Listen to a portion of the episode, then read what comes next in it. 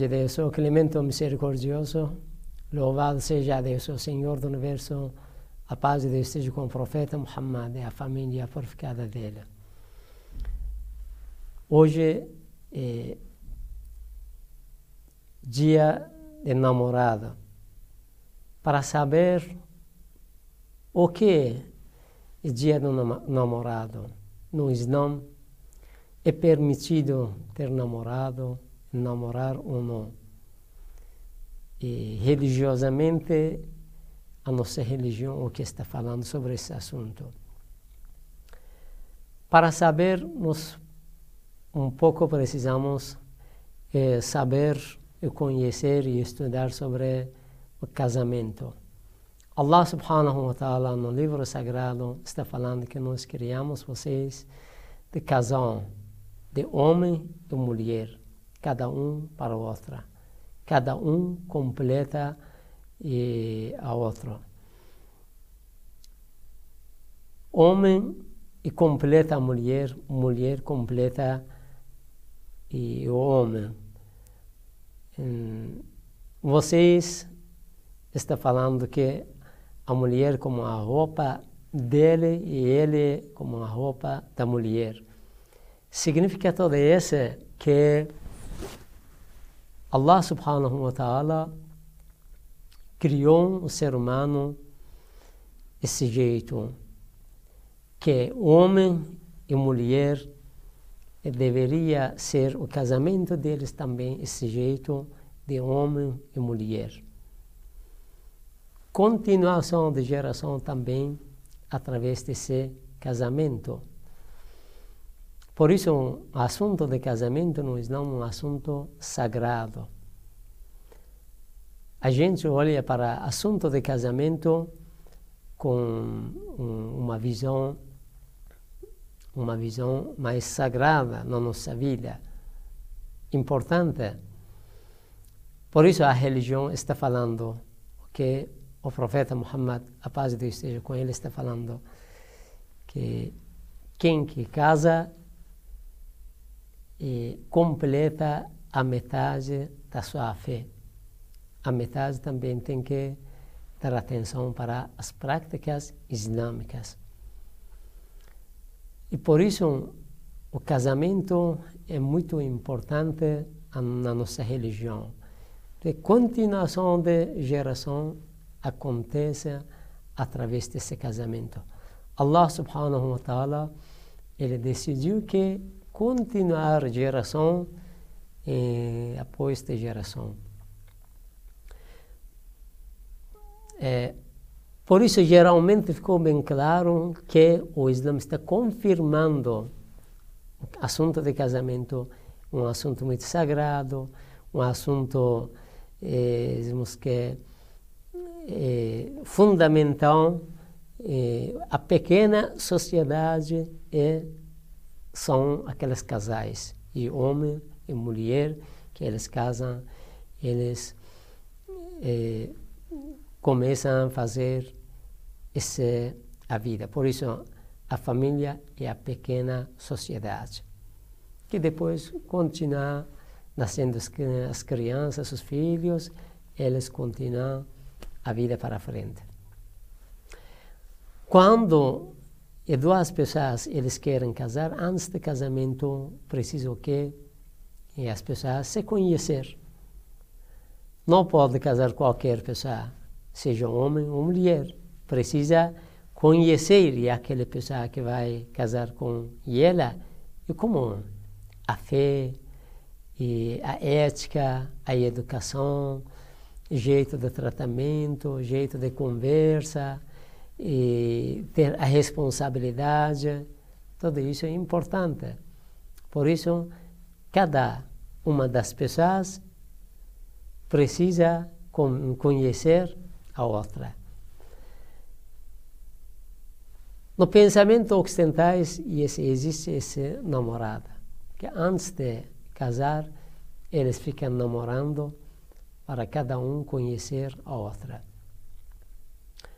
Isso precisa, normalmente, deveria ser esse jeito. Porque não dá uma pessoa casar com outra pessoa que não tem nada conhecimento, não sabe a cultura dela, não sabe uh, o estudo dela. Por isso, normalmente tem que conhecer, ter conhecimento antes do casamento. O Islã também confirma que deveria ter um conhecimento antes de casar. Nós temos Kaufman, que é nível de casais deveria ser mais ou menos e perto. Nível de estudo, nível de educação, nível de, eh, de a ética, nível de a riqueza deveria ser mais ou menos e próximo. Por isso, antes do casamento, eles deveriam cada um estudar. Mas esse também deveria ser entre as regras islâmicas. Não podemos pecar, não podemos fazer os erros para se conhecer. Se conhecer também, o Islã coloca a regra, que através dessas regras deveria cada um se conhecer, cada um conhecer a outra. Por isso, nós, no Islã, nós temos esses caminhos que antes eh, o homem pode pesquisar sobre e aquela moça, e moço pode pesquisar sobre a moça, moça pode pesquisar sobre o moço, e a família e, e, dele ou dela, e, e também sobre mesmo casais, podem fazer uma pesquisa. Podem também marcar um lugar e vai à casa de moça, ou moça vai à casa de moça, é, um jeito começar conversar, perguntar as detalhes, perguntar dos vizinhos sobre cada um ou sobre o outro para conhecer melhor.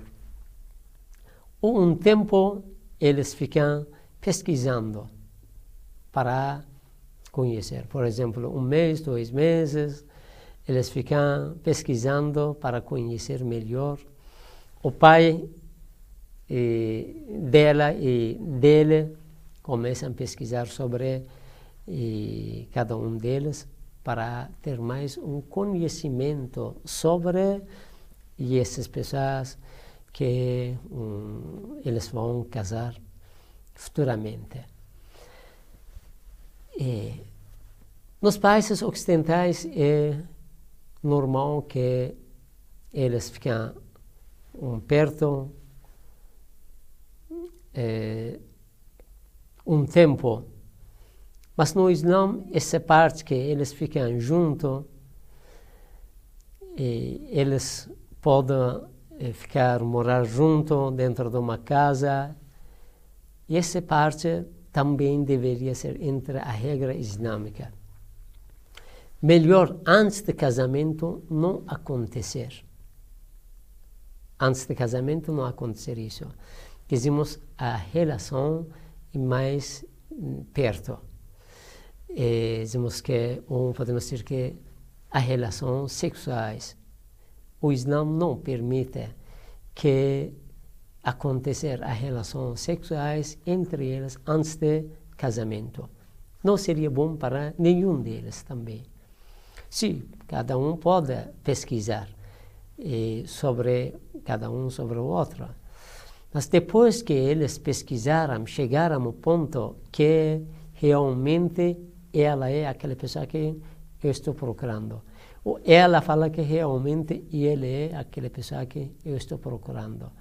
Depois eles falam para a família e famílias entram para conversar eh, e fazer as regras e do casamento para acontecer aquele casamento sagrado entre eles. E, por isso, no Islã, não existe esse jeito que hoje existe um namorado, eles ficam namorando e ficam, é, temos que cada um ficar à casa da outra e ter as relações sexuais. Essa parte religiosamente não pode ser, que não é bom também para eles. Mas tem se uma pessoa quer, quer ter um conhecimento de mais perto, esse também temos um casamento temporário e pode ser um casamento temporário entre eles. Isso também eles podem colocar as regras que eles podem e, mais perto aproximar cada um e vai à casa da outra para conhecer. Por isso o que é importante é esse, que esse conhecimento de antes do casamento também deveria ser com a regra islâmica.